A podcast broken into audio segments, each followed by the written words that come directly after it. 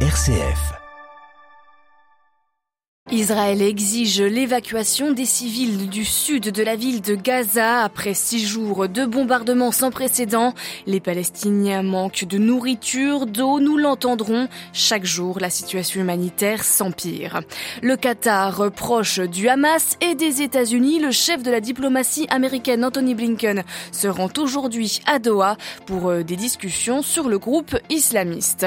La France, de son côté, exprime sa solidarité sans faille à Israël après les massacres de samedi dernier, Emmanuel Macron a pris la parole hier soir.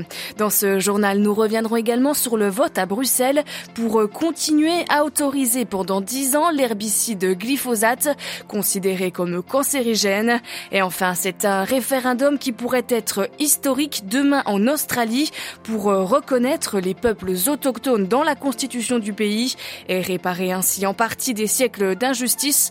Nous en parlons avec Martin Martin Préau, anthropologue, spécialiste des aborigènes. Radio Vatican, le journal, Marine Henriot. Bonjour, ils ont 24 heures pour quitter leur maison. L'armée israélienne demande aux civils du sud de la ville de Gaza de partir pour leur propre sécurité et protection, dit le Tzahal, qui exige que les civils se rendent plus au sud dans la bande de Gaza.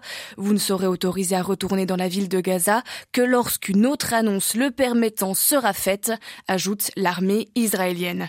Une annonce qui laisse craindre le pire pour les civils palestiniens ils sont 2,3 millions à vivre sur les 365 km de la bande de Gaza. Et ce vendredi matin, après une nouvelle nuit sous les bombes, le bilan s'élève à près de 1400 morts. Cette crise humanitaire à Gaza est sans précédent. L'eau et l'électricité sont coupées depuis samedi. Le territoire est sous blocus total avec très très peu de possibilités de sortie pour les Gazaouis. Le seul point de sortie terrestre est celui qui mène vers l'Égypte. Mais hier soir, le chef de l'État égyptien a appelé les Gazaouis à rester sur leur terre, les invitant à se montrer inébranlables. Mais sur place, le quotidien empire de jour en jour. À Jérusalem, Valérie Ferrand. Après six jours de bombardements israéliens sans précédent sur la bande de Gaza et qui se poursuivent actuellement, deux millions d'hommes, de femmes et d'enfants sont désormais poussés au bord de la famine. Israël refusant toute entrée d'aide humanitaire et de carburant dans ce territoire, déjà soumis à de fortes restrictions d'acheminement de vivres et de carburant depuis le renforcement du blocus en 2007. Privé d'électricité et donc quasiment également de moyens de communication avec l'extérieur, les réserves s'épuisant rapidement, notamment dans les supermarchés et commerces encore debout. Les familles manquent également d'argent, un grand nombre de banques ayant été détruites, ainsi que leur système informatique. Mais le pire reste encore à venir pour ces populations, Israël ayant ordonné à celles du nord et du centre de se rendre vers le sud, à la frontière avec l'Égypte, renforçant les craintes d'un plan d'expulsion. Israël déclare vouloir par ses bombardements intensifs et ses mesures privant les populations de boire et de manger, forcer le Hamas à libérer les centaines d'Israéliens capturés. Jérusalem, Valérie Ferron, Radio Vatican. La guerre au Proche-Orient qui agite les chancelleries occidentales. Hier soir, c'est le chef de la diplomatie américaine, Anthony Blinken, qui s'est rendu à Tel Aviv pour assurer à Israël son soutien sans faille. Le premier ministre israélien Benjamin Netanyahou lui a promis d'anéantir le Hamas, qui a pris le pouvoir par la force dans l'enclave palestinienne en 2007.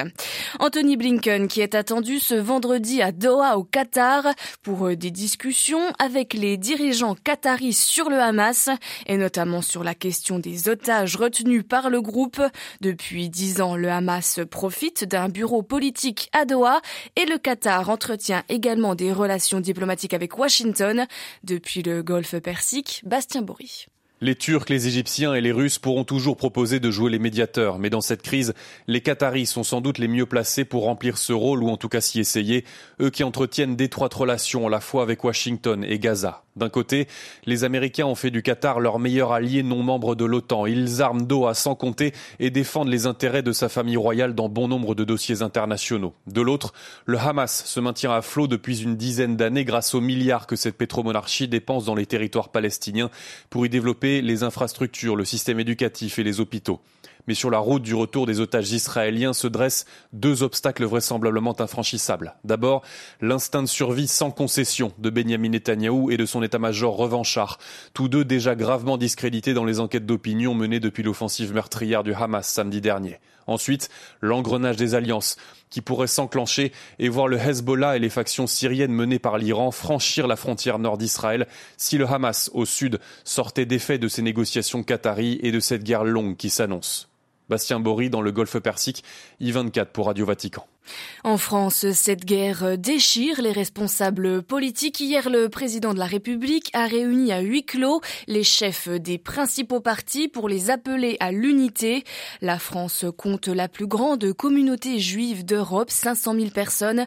Et depuis samedi, plus d'une centaine d'actes antisémites ont été relevés. 500 écoles et synagogues sont désormais placées sous protection policière. Et hier, le ministre de l'Intérieur, Gérald Darmanin, a annoncé l'interdiction des manifestations pro-palestiniennes, car il estime qu'elles sont susceptibles de générer des troubles à l'ordre public. Des rassemblements non autorisés ont tout de même eu lieu hier soir, notamment à Paris. Et c'est dans ce contexte que le président Emmanuel Macron a pris la parole hier soir dans une allocution solennelle à la télévision. Il a exprimé la solidarité de la France avec Israël. Marie-Christine Bonzon. Emmanuel Macron a condamné hier soir ce qu'il a appelé le déchaînement de cruauté absolue perpétré à partir de samedi par le Hamas, un groupe que le chef d'État français qualifie de terroriste. Rien ne peut justifier le terrorisme, a déclaré le président français, qui accuse le Hamas, et je cite, d'exposer de manière criminelle et cynique la population de Gaza. Emmanuel Macron exprime la solidarité sans faille de la France avec Israël. Cependant, il appelle aussi l'État hébreu à procéder à des actions ciblées contre le Hamas et à éviter l'engrenage de violence. La lutte contre le terrorisme ne peut pas remplacer la recherche de la paix qui passe par la sécurité pour Israël et par un État pour les Palestiniens, déclare le président français, avant de souligner que les peuples israéliens et palestiniens ont tous deux des aspirations légitimes. Sur fond de conflit entre le Hamas et Israël, la France recense depuis samedi plus d'une centaine d'actes antisémites. Hier soir, le président Macron a appelé tous les Français à rester unis. M. Macron a prévenu que son exercera, et je cite, une vigilance absolue et sera impitoyable avec tous les porteurs de haine. Marie-Christine Bronzon pour Radio Vatican. Enfin, toujours en France, une enquête est ouverte à Paris pour suspicion d'empoisonnement de la journaliste russe Marina Ovsianikova. C'est elle qui avait euh, brandi une pancarte à la télévision d'État russe pour dénoncer la guerre en Ukraine. Elle vit euh, désormais dans la capitale française et hier, après un malaise, elle a été conduite à l'hôpital. Elle affirme avoir été empoisonnée par les Russes. Les analyses sont en cours. Quel sera l'avenir du glyphosate en Europe? Un herbicide dangereux, composé notamment du Roundup de Monsanto. Le glyphosate est classé comme cancérigène probable depuis 2015, mais c'est aussi l'un des produits les plus utiles pour l'agriculture intensive. Aujourd'hui, Bruxelles doit se prononcer pour autoriser à nouveau pendant dix ans le glyphosate, mais l'Union européenne est divisée et la procédure de vote compliquée. À Bruxelles, Pierre Benazet. Le comité permanent de la chaîne alimentaire et de la santé animale devra voter à la majorité qualifiée une subtilité européenne. Elle signifie que pour adopter une proposition ou la rejeter, il faut rassembler 55% des pays, mais il faut aussi qu'il représente 65% de la population. Et c'est là que le bas blesse, car la recherche de cette majorité est une gageure. Tout comme la France, plusieurs pays tentent d'obtenir des modifications de la proposition de la Commission, mais pas plus que la France, ils ne disent quel sera le sens de leur vote s'ils n'obtiennent pas ces modifications. C'est par exemple le cas de l'Allemagne, selon qui la Commission ne propose que des contraintes partielles. L'Allemagne plaidait à l'origine pour une interdiction totale, et son vote sera essentiel, étant donné qu'elle représente 20% de la population européenne. La Belgique et les Pays-Bas ont déjà interdit l'usage du glyphosate aux particuliers et affirment vouloir s'abstenir. L'Autriche et le Luxembourg ont été contraints de réautoriser le glyphosate par la justice et devraient voter contre. Tout dépendra donc de pays opposition encore non affichés, comme le Portugal ou la Tchéquie, qui en limitent déjà largement l'usage. Et si aucune majorité ne se dégage, il faudra convoquer une nouvelle séance avec une nouvelle négociation sur le contenu de la proposition de renouvellement. Pierre Benazet, Bruxelles, RFI pour Radio Vatican.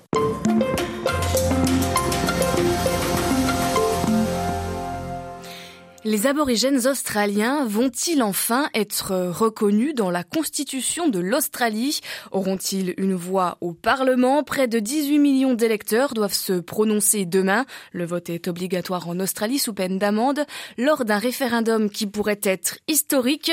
Le Premier ministre travailliste Anthony Albanese appelle à voter oui pour mettre fin, dit-il, à 200 ans de promesses non tenues et de trahison, d'échecs et de faux départs vis-à-vis des aborigènes qui en Australie représentent plus de 3% de la population et peuplent le pays depuis 60 000 ans. Mais à moins d'un revirement de dernière minute dans l'opinion, la réforme devrait être rejetée. Selon les derniers sondages, le non l'emporterait à 60%. Martin Préau est anthropologue, spécialiste des aborigènes. Il revient sur ce référendum qui pourrait réparer en partie des siècles d'injustice. Les aborigènes et les insulaires du détroit Torres ont été envahis par les colons britanniques qui se sont appropriés la pleine souveraineté sur l'entièreté de leur territoire et ont fondé leur richesse sur l'exploitation des ressources naturelles de l'Australie. Pendant de nombreuses années, au cours du XXe siècle, les aborigènes ont travaillé sans rémunération et lorsqu'ils ont été acceptés euh, au sein de la citoyenneté australienne, aucune mesure de compensation ne leur a été euh, fournie. Donc à partir de ce moment-là, euh, des politiques sociales se sont mises en place qui, depuis des années, ne parviennent pas à résorber ce qu'on appelle l'écart entre les aborigènes et le reste de la population australienne. Et si depuis 70 ans, des politiques publiques qui sont censées rétablir une égalité ne fonctionne pas, soit on peut considérer que l'administration australienne est parfaitement incompétente, soit on peut considérer qu'il y a des biais qui interviennent dans la construction et dans la mise en œuvre de ces politiques publiques qui les rendent presque par nature inefficaces. Et ça se traduit dans les chiffres. Hein, euh, 10 ans d'espérance de vie euh, de moins que le reste de la population australienne, par exemple des taux d'incarcération qui n'ont rien à voir avec leur proportion dans la population, et puis euh, des prévalences de maladies, des taux de chômage, euh, de pauvreté euh, qui sont sans commune mesure avec ceux que vivent les autres Australiens. Que changerait une victoire du oui au référendum pour les aborigènes? Alors le changement proposé, c'est l'introduction d'un nouveau chapitre dans la Constitution australienne qui, en reconnaissant les peuples aborigènes et insulaires du détroit de Torres en tant que premier peuple de l'Australie, établit pour eux auprès du Parlement et du gouvernement fédéral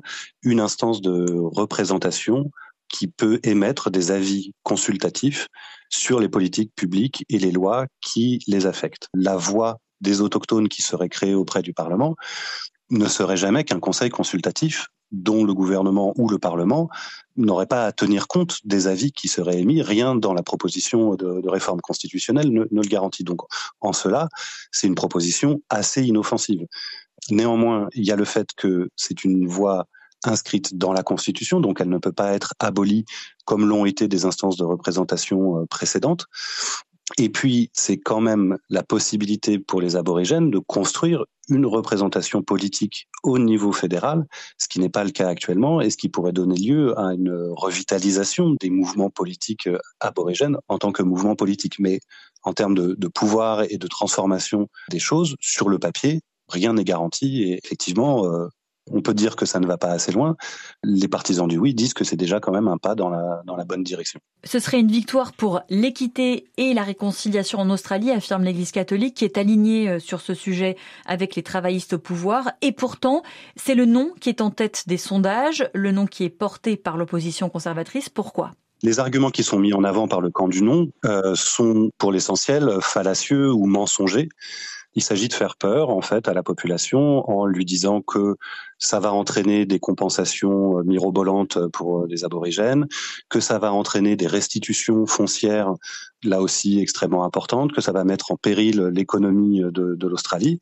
Toutes ces choses-là ont beau être entièrement fausses, elles figurent sur les documents de campagne du non, dont les promoteurs mènent une campagne extrêmement euh, agressive en Australie en utilisant toute la puissance des médias qui sont très concentrés en Australie et alignés sur les intérêts conservateurs et des réseaux sociaux. Si on veut prendre une perspective un peu plus historique, il s'agit de défendre les intérêts acquis par euh, les héritiers euh, des colonies britanniques. Voilà l'analyse de l'anthropologue Martin Préau. Il était interrogé par euh, Marie Duhamel.